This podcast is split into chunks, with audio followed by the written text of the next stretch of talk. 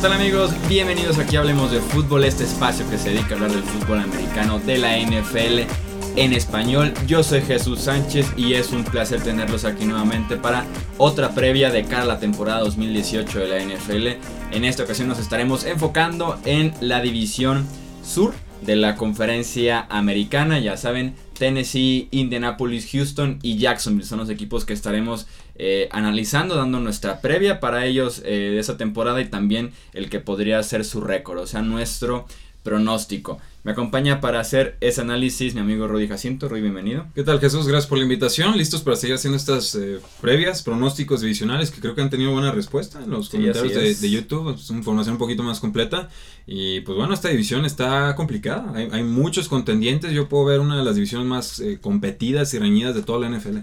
Sí, incluso yo también lo, lo catalogaría como una de las divisiones con mayor incertidumbre de toda la NFL, ¿no? Porque tenemos obviamente el caso de Andrew Locke, que no ha lanzado en año y medio en la NFL. Y tenemos también el caso de Deshaun Watson, que jugó apenas 7 partidos. Ver qué versión tenemos este año de Deshaun Watson, ni se diga la versión de Blake Bortles de los Jaguars. Ese tiene un rango más amplio de posibilidades. Sí, entonces realmente es interesante lo que nos puede eh, ofrecer esta división, sin duda alguna, de un pronóstico cerrado, porque les pedimos en los comentarios y sí muchísimos eh, lo hicieron, que nos dieran su orden con el que acomodarían el este de la AFC, que es el que ya se publicó. Pues no hubo muchas dudas, ya todos se fueron a, la segura, en el norte también un poquito les, de Les dijimos que no se enojaran, yo vi bien incendiada la afición de los Buffalo Bills, ¿eh? en todas las redes sociales, eh, se la tomaron bien personal. Pero Se tomaron personal la afición de los Buffalo Bills que les dijéramos que tienen una mala ofensiva, que no tienen talento, y dicen, tenemos a la Sean McCoy, un jugador de 11. Y, quizás, quizás suspendido, entonces. de 30 años. Entonces sí, se tomaron personal, pero pues eso ya es, es del pasado. Aquí no hablemos de fútbol. Arranquemos de una vez ya eh, con la previa de los Houston Texans. Este equipo, este equipo, como les decíamos, de los más volátiles que yo he visto, por lo menos en el pronóstico de, de los récords de cara a la próxima eh, temporada. Entre sus altas en esta agencia libre nos encontramos la de los esquineros Aaron Colvin, Johnson Bademosi, el receptor eh, Sammy Coates, el safety Tyron Matthew y el tackle ofensivo Central Henderson. Entre sus bajas están los lineos ofensivos Xavier Suafilo, Chris Clark, el linebacker Brian Cushing, el safety Marcus Gilchrist y el Titan CJ Fredorowicz por eh, retiro. Su draft inició tarde porque estaban por ahí eh, con ciertas deudas todavía del cambio de Sean Watson, así que su primera selección fue eh, el safety Justin Reed que cayó hasta la tercera ronda para los Texans. Ahí nos encontramos después a Martinez Rankin, a Jordan Atkins, a Keke Kuti, el receptor, y al defensive end Duke Ejiofor. Esas fueron sus primeras cinco selecciones de Houston. Con los Texans es muy sencillo, todos se centran en el regreso de tres jugadores, Sean Watson, JJ Watt y Whitney Mercilus, todos eh, protagonistas. Hay, argumentos para decir que tal vez son sus tres mejores jugadores, o por lo menos tres de los cinco mejores junto a DeAndre Hopkins y ya Devon Clowney, tal vez. Entonces realmente eh, perdieron estrellas eh, la temporada pasada por lesión. Empecemos por el costado ofensivo, que es el regreso de Deshaun Watson y lo que puede ser el resto de la ofensiva. A mí me deja muchísimas, pero muchísimas dudas su línea ofensiva. Empezamos ahí, va a ser la peor línea ofensiva de la NFL. Probablemente, entonces sí Buffalo. Sí, sí, sí, o sea, quieren la apuesta más segura de la temporada, la línea ofensiva de los Houston Texans va a ser la peor. Si su tackle izquierdo pasó de ser Dwayne Brown a ser Julian Davenport, eh, Senio que le mete su guardia izquierdo, eh, Nick Martin su centro, Zach Fulton su guardia derecho y su tackle derecho es Central Henderson, que no es un mal jugador Central Henderson, pero desde el draft acarreó una serie de problemas fuera de la cancha. Con Buffalo creo que se retiró, ya no quiso jugar para ellos. Fue que así cayó ahora con Houston. Entonces es una serie de incertidumbres a lo largo de toda la línea ofensiva. Y que me duele porque podría matar la explosividad de una ofensiva que pinta para hacer eso, para hacer una ofensiva muy vertical, para hacer una ofensiva de un tempo muy rápido, porque tienes a Deshaun Watson y el brazo que nos, que nos demostró la temporada pasada, a DeAndre Hopkins, a Fuller que te puedes tirar el campo, a Bruce Ellington que también te puedes tirar el campo, a Braxton Miller que es un jugador sumamente versátil, entonces me duele ver cómo esa ofensiva de Houston podría caer un poquito por el regreso de lesión de Sean Watson, pero sobre todo por la línea ofensiva. Sí, una, una situación complicada ahí, sobre todo porque no van a poder correr rutas, rutas profundas a, placer. O sea, cuando tienes una mala línea ofensiva, lo que tratas de hacer es salvar a tu mariscal de campo y sacar el pasecito eh, más, corto. Y me preocupa mucho porque Sean Watson tiene una historial de lesiones desde colegial. y luego viene esta lesión grave de, rodilla eh, y no le reforzaron nada. O sea, en realidad es, yo lo que veo es un equipo muy talentoso, sobre todo en el lado, bueno, en los dos lados lo veo muy talentoso, pero muy cargado hacia los titulares, o sea, no veo profundidad. Eso, es lo que más he notado con este roster de los Houston Texans, que si les vuelve a pasar lo del año pasado, que se descarrilan por unas dos, tres lesiones, eh, la temporada se les va a pique. Entonces siento que están como pendiendo en, un hilo que si lo llegan a navegar bien, pues el potencial del equipo es innegable y sería, yo creo que hasta contendiente al Super Bowl si, si por lo menos el 80% de lo que mostró Sean Watson el año pasado se repitiera en, este. Pero yo sí, sinceramente, si me dicen en estos momentos, Rudy, ¿tú crees que Deshaun Watson termina la temporada ileso? Yo te digo no. Y te digo no porque precisamente trae ese historial, pero sobre todo porque no va a tener la protección de la línea ofensiva. Y tener una mala línea ofensiva te condiciona todo lo demás. O sea, no puedes correr bien el balón, no se abren los carriles, no puedes sacar pases intermedios, pases largos. Tu quarterback tiene que estar corriendo en todo momento. Entonces, si hay, si hay una posición en la que realmente no quieres estar cojeando, línea ofensiva tiene que ser una de ellas. Y lo vimos el año pasado con los Cincinnati Bengals, lo vimos con los Giants de Nueva York. Decíamos, bueno, todo lo demás está perfecto, pero les falta línea ofensiva. ¿Podrán? Y el resultado fue no, no pudieron. Entonces, esa es la parte que a mí eh, me deja muy preocupado. Eh, y sobre todo porque dices, bueno, tienen todo lo demás menos eso, pero eso vale dos o tres o cuatro veces más que muchas otras unidades en, un equipo. Sí, de nada sirve tener todos los demás factores si la línea ofensiva simplemente eh, no te puede dar ni el tiempo para poder pasar el balón de manera vertical, como por lo menos se espera que lo pueda hacer esta ofensiva, ni correr el balón con esa combinación de eh, Lamar Miller, de Alfred Blue y cuando esté sano eh, Donta Foreman. En el costado defensivo a mí me gusta mucho esta unidad, tal vez no para ser de las 5 mejores porque sí tiene hay un par de asteriscos sobre todo en la defensiva secundaria, pero creo que por lo menos para ser de las 10 mejores unidades de la liga la próxima temporada sí lo puede hacer sin lugar a dudas. Eh, tienen, obviamente depende mucho de la salud de JJ Watt, de Whitney Mercilus y de Jadevon Clowney, este último que tampoco se ha tomado roles de protagonista recientemente, pero no todas las semanas y casi siempre eh, da la impresión de que está tocado de algo, ¿no? Que es la rodilla, que es el tobillo, algo le está casi siempre fallando por ahí a, a Jadevon Clowney. El grupo de linebackers creo que es muy bueno, que se complementan eh, muy bien McKinney y Cunningham. Y las dudas yo las pondría más bien en la secundaria. Tenemos la llegada de Tyron Matthew, que eso ayuda muchísimo. Eh, Karim Jackson ya finalmente renunciaron a él como cornerback, ya lo movieron a ser eh, strong safety, donde también está el novato Justin Reed. Eh, está Jonathan Joseph como esquinero, que también tiene como 40 años ya en la NFL. Kevin Johnson, que se ha consolidado. Llega Aaron Colvin, que fue un excelente slot cornerback la temporada pasada con Jacksonville. Y Johnson Bademousi, que era como especialista en equipos especiales. Que tú lo defiendes mucho, yo. Lo hizo bien un par de semanas con Nueva Inglaterra. Nunca me convenció. Jugando por afuera los números, que eso siempre es valioso. Entonces, por ahí tienen la duda de quién podría ser el segundo o el tercer esquinero.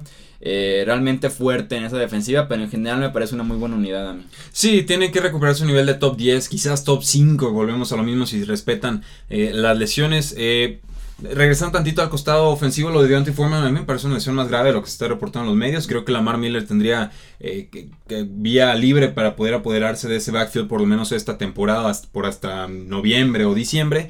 Y según Warren Sharp, tienen el segundo calendario más fácil en toda la NFL. Entonces también tomar eso en eh, consideración porque quedan cuartos, bueno, no queda, quedan terceros, cuartos en su división, ya no supe. Eh, fueron terceros, ¿Terceros? y Indianapolis se quedó abajo de ellos. Tantito, bueno. Pero finalmente pues es un calendario más eh, asequible. Pasamos entonces justamente a los Indianapolis. Ah, perdón, el pronóstico. Vamos a dar el pronóstico de los Houston Texans. En el próximo episodio, no, no es cierto, de una vez. Yo sí los veo como este equipo que o puede terminar 11-5 o puede terminar 5-11.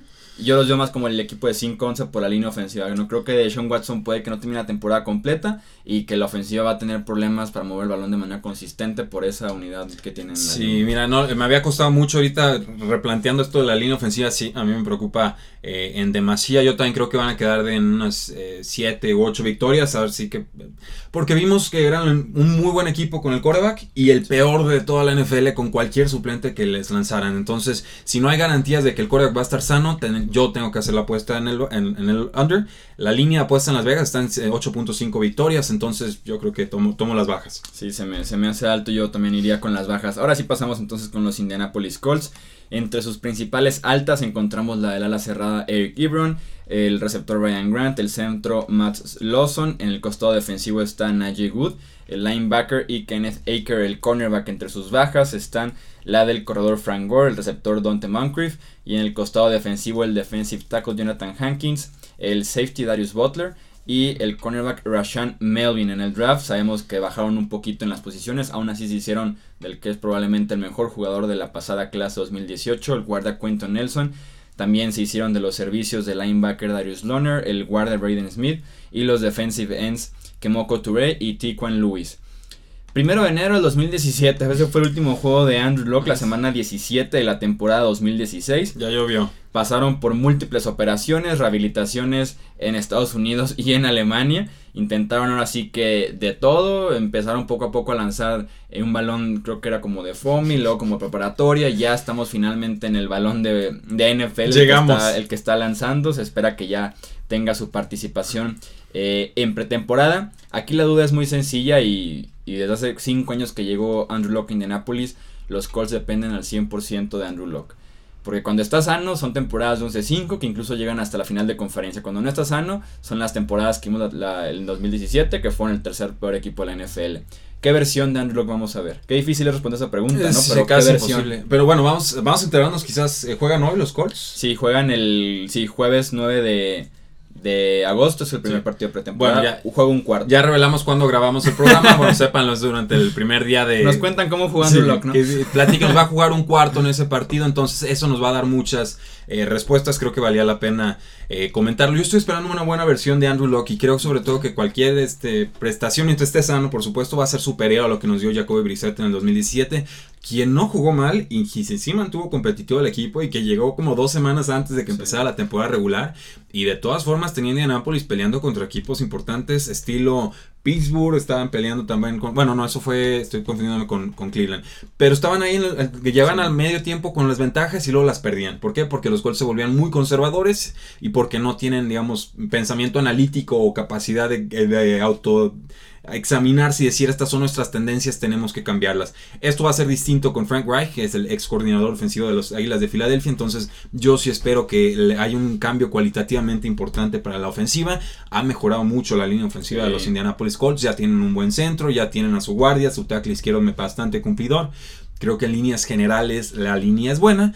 Eh, corredores, pues bueno, tienen como 100 corredores. No sabemos quién vaya a despuntar. Parece que Marlon Max sería el favorito de entrada. A mí no me gusta, creo que ninguno. Yo creo que yo más con el novato Heinz que con cualquiera de los otros dos. ¿eh? Heinz nos recuerda un poco a Terry Cohen. Creo que es la comparación con el corredor de los Osos de Chicago. Jordan Wilkins me parece más cumplidor, un poco más veterano, 24 años, más de esto de, como de choque, estilo Frank Orr debe cumplir. En recepciones, pues T.Y. Hilton y T.Y. Hilton. Jack Doyle creo que también va, a tener un buen año. Ver si les puede darlo como número 2 Ryan Grant. De todos modos, sí.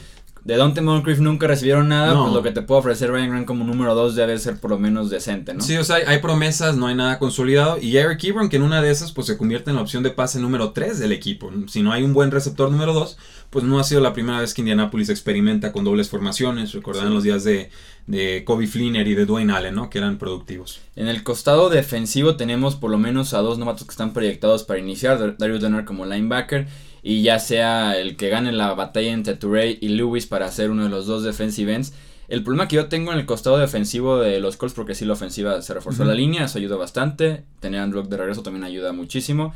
En el costado defensivo yo reviso el roster Creo que solamente Malik Hooker, el safety de segundo año que viene de un desgarre de ligamento anterior cruzado de la rodilla. Y apenas se está recuperando. Sí, apenas se está entrenando otra vez. Creo que nada más Malik Hooker y Jabal Sheard serían titulares en otros equipos. Sí, te lo puedo creer. Simplemente no hay talento. O sea, está entre las peores defensivas de la NFL y ahí tengo que poner a quizás a los Jets y a los Vaqueros de Dallas y a los Colts. Y por ahí muévanle a, a placer. Van a ser tiroteos los partidos de los Indianapolis Colts. Esto no es ninguna novedad para los aficionados en épocas recientes. La defensiva no, no ha respondido, no llegan a los mariscales de campo. Eh, menos 29 en diferencial de captura los Indianapolis Colts. O sea, los capturaron 29 veces más a su coreback que lo que ellos capturaron. Pues solo Jabal Shear podría ofrecer algo, ¿no? Para, para presionar realmente al mariscal de campo rival, ya sea la temporada pasada. Creo que también podría ser el caso de esto. Viendo cómo se plantea la defensiva ¿Cuál sería tu pronóstico? Está dificilísimo. El año pasado Indianapolis sufrió horrores, pero creo que quedaron en qué, como 5 o 6 victorias. Indianapolis no, fue el tercer peor equipo de la NFL, creo que ganaron tres partidos. Tres, ok, quedaron tres y trece. Tenían el tercer pick que le dieron a los Jets que tenían Tiene razón, tiene razón, les remontaron como nueve juegos. La línea ahorita de en Las Vegas está en 6.5 victorias. Y el calendario, pasaron del tercer calendario más difícil al onceavo más fácil, según Warren Sharp, yo creo que bajas. Sí, yo creo bajas 5 o 6 victorias con Andrew Locke, pero creo que van a ser juegos en los que el último que tenga el balón los gana, en muchos casos, y pues tiras el volado. Yo le pondría en Napoli 5 victorias y 11 derrotas. Creo que van a recibir muchos puntos y no veo eh, que puedan mantenerse en ese ritmo de muchos puntos porque la ofensiva de momento ahorita como talentos probados es Steve Hilton y Jack Doyle. Fuera de eso tenemos muchas dudas con Dion Kane el novato, con Ryan Grant, Eric Ebron ni se diga y el cuerpo de, de corredores pues no se puede hacer Chester Rogers, mi muchacho. Ah, desplazado. Pasemos a hablar de los actuales campeones de esta división, los Jacksonville eh, Jaguars. Eh, entre sus altas este offseason encontramos la de el receptor Dante Moncrief, justamente pasó de los Colts a los Jaguars. no entiendo ni para qué lo ficharon, ¿eh? no hace falta. Pues va a ser el segundo receptor de estos Jaguars, ya ahorita vamos a ver cómo pinta ese depth chart. Eh, los, los alas cerradas Niles Paul y Austin Safarian Jenkins.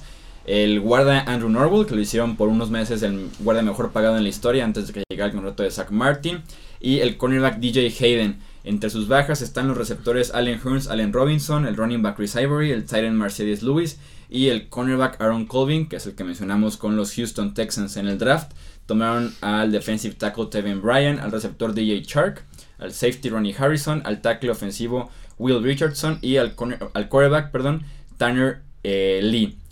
La línea ofensiva mejoró bastante. Andrew Norwell es de los mejores guardias de toda la NFL. Ayudará muchísimo, sin duda alguna, al juego por tierra. Ese factor de Andrew Norwell. Además del factor de que eh, Leonard Fournette finalmente está sano. Sabemos que cargó una lesión de tobillo como desde la semana 1 hasta el campeonato de la americana, ¿no? En sus Combine ya estaba cojeando el pobre. sí, cargó una lesión de tobillo que lo estuvo eh, por ahí jalando un poquito toda la temporada finalmente está sano, la línea ofensiva eh, mejora, en ese sentido el juego por tierra me ilusiona para esta temporada con los Jaguars. El gran problema es que el juego aéreo no me motiva, pero nada. Empezando mm, por el hecho de que el coreback es Blake Bortles. Y, que no sabes qué te va a dar, claro. Tu grupo de receptores es Marquis Lee como número uno, que Marquis Lee me gusta para ser número dos o número tres. Está Keelan Cole, que de momento la temporada pasada solamente para estirar el campo. Y lo hizo muy bien, ¿eh? a, mí sí me gusta Keelan Cole. Pero no deja de ser un, como dicen, un pony de un truco nada más. Correr, correr profundo. Dante Moncrief, que con los Colts le estuvieron rogando que por fin les diera algo como número 2 y no. les dio nada. Y el novato Frustraciones, les dio muchas frustraciones. Y el novato DJ Shark. Entonces el jugario puede ser peor de lo que vimos la temporada pasada con Blake Bortles y compañía, pero el juego por tierra creo que creo yo que puede ser incluso más consistente con Fournette sano y con TJ Yeldon. Sí, y cuando dices TJ Shark, pues es otro de un pony de un solo truco, amenaza profunda, muy atlética, no sabemos si puede evolucionar a ser algo más. Los Jaguars tuvieron el cuarto calendario más fácil de la NFL, o van a tener el cuarto calendario más fácil de la NFL según eh, Warren Sharp. Y o tuvieron o tienen, voy a tener que checar ese dato, eh. creo que tuvieron, pero este año de todas formas parece que se presta para que Jacksonville vuelva a brillar, lo que fue Saxonville, lo que es, eh, bueno, estamos enfocados en el costado ofensivo, pero creo que es muy complementaria la defensiva con la ofensiva. Con el, juego ofensivo corre el balón, pases muy predeterminados, pero un poco de play action cuando ya están medio confundidas o aturdidas las defensivas. Y el costado defensivo tratar de tener espacios eh, más reducidos, recuperar el balón y no complicarle la vida demasiado a la ofensiva. mi pregunta, mi duda es, ¿qué tanto puedes esconder un mariscal de campo en la NFL moderna para seguir haciendo cosas importantes? Lo vimos con Peyton Manning con los Denver Broncos 2015, les funcionó a penitas. Eh, es, muy complicado ganar un Super Bowl sin un coreback que sea por lo menos promedio, ¿no? Digo, que, que pueda jugarte, no digo Nick Foles, bueno, hay opiniones muy divididas sobre Nick Foles, pero finalmente el nivel que te dio Nick Foles fue alto. Entonces, no, ni siquiera entraría en este tipo de condiciones. Pero no le pones ni competencia a Blake Bortles. Eso creo que es como el pecado mayúsculo. No le pones un novato, no le pones un veterano barato, no, no le pones nada, le pones a Tanner Lee. Tanner Lee no le va a hacer nada. y Cody Kessler, digo, vamos, nada. ¿Qué ha hecho Blake Bortles a lo largo de su carrera para merecer tanta protección? Yo no me lo explico. Creo que es el freno de mano que tiene esta ofensiva. Y si se descarrila la temporada de los Jacksonville Jaguars, sí o sí va a ser gracias a Blake Bortles. Sí, se trata, como índices del juego, esconder a Blake Bortles, que lo lograron muy bien, por ejemplo, en las victorias en contra de los Steelers, tanto de temporada regular como en la de playoffs, con todo y que en playoffs aprovecharon muy bien el play action y que Bortles fue preciso yendo en rutas largas, lo cual prácticamente fue el, clavo final de los Pittsburgh Steelers. A la defensiva me parece que siguen siendo la mejor unidad de toda la NFL. Eh, siguen teniendo la mejor base de titulares, sin lugar a dudas, en cada una de las posiciones. Eh, no, no, veo ninguna defensiva por arriba de la de los Jacksonville Jaguars. Nada más sí pondría atención en la baja de Aaron Colvin. Muchos se roban la atención Jalen Ramsey y Buye como la mejor pareja de cornerbacks de toda la liga. Estoy totalmente de acuerdo con eso. Se complementan eh, muy bien adentro y fuera del campo. Pero como tercer esquinero también ayudaba muchísimo tener a Aaron Colvin que entró al NFL lesionado viniendo a Oklahoma. Después se recuperó y terminó siendo uno de los mejores slot cornerbacks de toda la liga. Ahorita está DJ Hayden con esa posición, un cornerback que llegó como primera ronda a Houston, con un, perdón, a Oakland con un problema del corazón de la Universidad de Houston. Fracasó totalmente con los Raiders, fue cambiado a Detroit, fracasó ya también con los Lions, entonces ahora con Jacksonville veremos qué le puede ayudar ese esquema defensivo, pero sí me parece preocupante su situación de tercer esquinero. Sí, eh, solamente como aclaración, eh, si Jacksonville va a tener el cuarto calendario más fácil según eh, Warren Sharp, solo tienen como dos juegos complicados contra los campeones de la, bueno, contra Pittsburgh, contra los Patriotas de Nueva Inglaterra, se presta muchísimo para juegos de Leonard Fournette. En la defensiva, pues sí, solamente la posición de cornerback, pero hasta en linebackers están fuertes. O sea, Miles Jack yo creo que sí siendo un jugador en ascenso y que les va a cumplir. Son un poco más veteranos en la línea de golpeo, en, los, en el costado defensivo, pero igual todos son buenos. O sea, los, puede hacer una rotación muy, muy agresiva y, y te van a cumplir los jugadores. Yo veo a Jacksonville con 11 victorias y 5 derrotas para esta temporada y les puedo adelantar como segundos de la división norte. Digo, de la, de la división sur. Dije, se pegaron el brinco a la norte, quítate, Baltimore, ahí te voy. De la división sur. Sí, sí, yo los veo con, con 10 victorias. Creo que la temporada pasada quedaron en 12. Creo que sí, si recuerdo bien. Pero bueno, nuevamente tienen un calendario fácil, la mejor defensiva de la NFL. El año pasado también tuvieron rotos a todos sus receptores, hay que decirlo, y funcionó.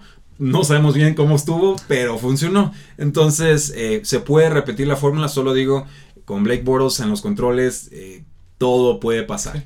Entonces, eh, tal vez deberían tener una, etiqueta más grande de contendientes que no la tienen por el simple hecho de ser. De ser, así es. Y me sorprende que una franquicia que ha hecho tantas buenas decisiones a lo largo de tantos años en épocas recientes esté conforme con algo tan mediocre como Blake Bortles bajo los controles. Blake Bortles no es un quarterback titular de la NFL.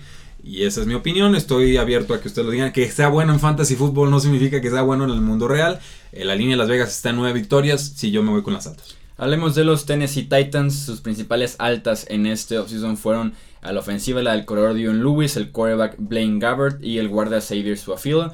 A la defensiva eh, nos encontramos la del cornerback Malcolm Butler y el defensive tackle Benny Logan.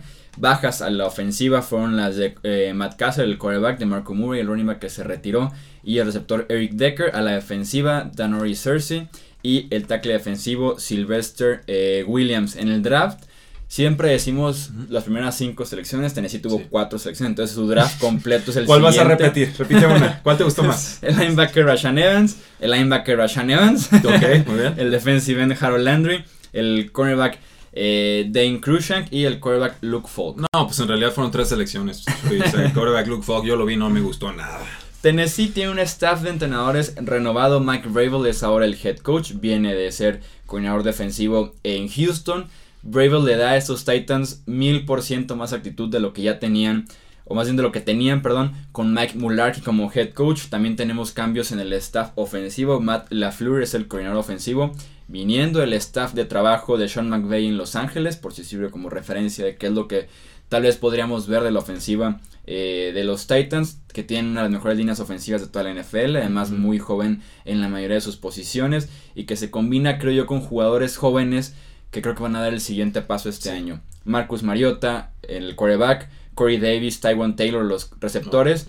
Derrick Henry como, como corredor con todo y que va a compartir acarreos con Dion Lewis, creo que también puede dar un buen salto de calidad. Entonces, eh, John Smith, si le involucran un poco más, como a la cerrada, es un jugador que a mí me gusta mucho. Junto a Delaney Walker, entonces creo que es un núcleo ofensivo muy bueno, tanto de jóvenes como de veteranos, una línea ofensiva excelente. Y me intriga mucho qué es lo que te puede ofrecer Matt LaFleur eh, viniendo de la escuela de Sean McVay. Creo que la ofensiva Tennessee debe dar también un buen paso. Sí, van a tener el séptimo calendario más fácil de la NFL según eh, Warren Sharp. Tienen juegos variables contra los Chargers y los Ravens. Sus primeras siete semanas pintan algo difíciles. Estoy viendo el calendario, visitan Miami, reciben Houston, visitan Jacksonville, reciben Filadelfia, visitan Buffalo, reciben Baltimore y eh, viajan a Los Ángeles para enfrentar a los Chargers antes de su semana de descanso. La segunda mitad está mucho más accesible, no la voy a leer porque pues, sería leer todo el calendario, no tiene caso, pero creo que puede ser de estos equipos que empiezan un poquito con el freno de mano y de repente llegan a semana 13, semana 14, semana 15 y todos empiezan a abrir los ojitos y dicen, oye, está calentando los Titanes de Tennessee en el momento correcto. No podemos eh, subestimar el cambio de entrenadores que ha habido en los Titanes de Tennessee. Lo que sea va a ser mejor a la ofensiva que lo que están ofreciendo ya Mike Mularkey y su exótico Smash Mouth, que no sabemos ni él sabe qué era su, estilo de juego. Y, lo, triste del asunto es que están obsesionados con correr, pero corrían mal. Estaban obsesionados con correr en primeras y segundas oportunidades y lo hacían de formas ineficientes, poco creativas, muy predecibles para las eh, defensas. Entonces va a ser el noveno peor calendario para ofensivas terrestres. Eh, bueno, fue el noveno calendario peor para las ofensivas terrestres en el 2017. Creo que puede mejorarse un poco el panorama terrestre, pero todo tiene que recaudarse o enfocarse en Marcus Mariota. Podrá finalmente dar el estirón. O sea, y el estirón es convertirse en un coreback franquicia. Sí, así es. Sin duda alguna ese debe ser el paso ya que sigue para Marcus Mariota confirmarse en ese sentido. Creo que la defensiva tiene el potencial para ser de las cinco mejores este año. Me gustó mucho la adquisición de Rashan Evans y Howard Landry en el draft.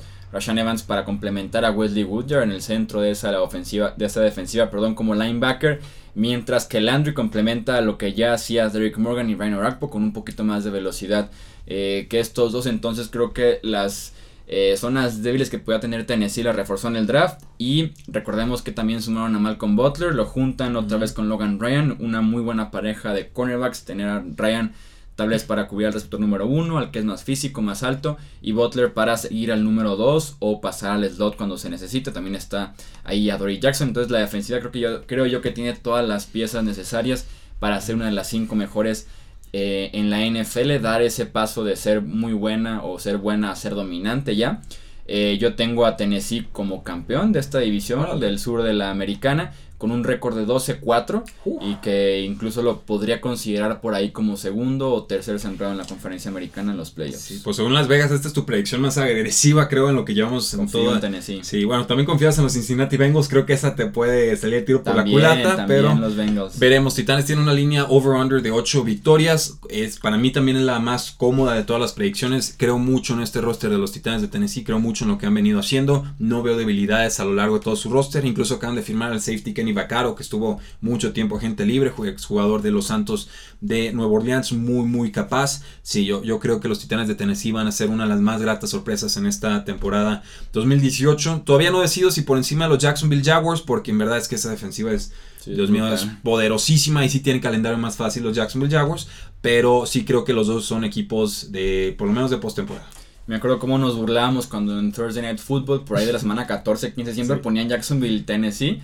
Y eran partidos terribles. Ahora pónmelo y me siento con palomitas y todo. Los días de Bishop Sankey. ¿Te acuerdas de Bishop Sankey, el corredor de los Titanes, haciendo fumbles? Oh, sí, viniendo de la Universidad de Washington. ¿Quién era el quarterback en ese entonces? Sankey. Matt Castle. Matt Castle, oh, tal vez. ¿Y de Jacksonville? O era Zach Mattenberger también, que oh, hizo un tiempo con los Titans. Y tanto que me cansé de defenderlo. Así denle una oportunidad y se la dieron y no, no se lo habían dado. De Zach Mattenberger. Eso fue todo entonces por este eh, análisis previo a la temporada 2018 de la División Sur de la Conferencia Americana. Recuerden que en los comentarios nos pueden dejar su pronóstico de cuáles serán las posiciones en las que creen que va a quedar esta división. Rudy, muchísimas gracias por estar aquí. Al contrario. Muchas gracias a Edgar Gallardo en los controles operativos de este podcast. Yo soy Jesús Sánchez, esto Hablemos de Fútbol y nos escuchamos en el próximo episodio. Hasta luego.